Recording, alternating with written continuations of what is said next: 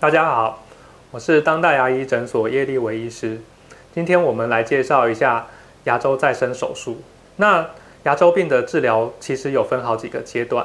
第一个阶段是所谓的不开刀的治疗，就是非手术性的治疗。那在这个阶段呢，我们可以牙龈发炎的状况尽量控制下，只不过不是每一颗牙齿在第一个阶段呢就能够呃获得完整的治疗的效果，因为有些牙齿它在原始的情况，牙周囊袋就可能比较深，或是齿槽骨的破坏也比较严重。追踪的时候呢，医生有可能会建议患者在某些牙齿做第二阶段的治疗。第二个阶段的治疗就是我们所谓的牙周翻瓣的治疗。牙周手术的目的，我们大概可可以分成三个项目来讲。第一个呢，是我们可以利用手术的方式，快速的让牙周囊袋降低，这样子的话，患者在居家维护上面能够达到比较好的效果。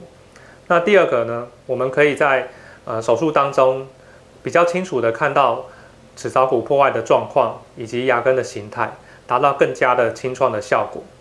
再来，通常齿槽骨的破坏并不是那么的平均。我们在手术当中可能会针对齿槽骨做修补的手术。那所谓牙周再生手术呢，就是针对缺损的骨头，我们可以放一些呃人造的材料，比如说人工骨粉、再生膜。那也有比较新式的牙周再生凝胶。那牙周再生手术的好处呢，就是我们可以在利用手术的方式，让失去的牙周组织能够再生回来，延长牙齿使用的寿命。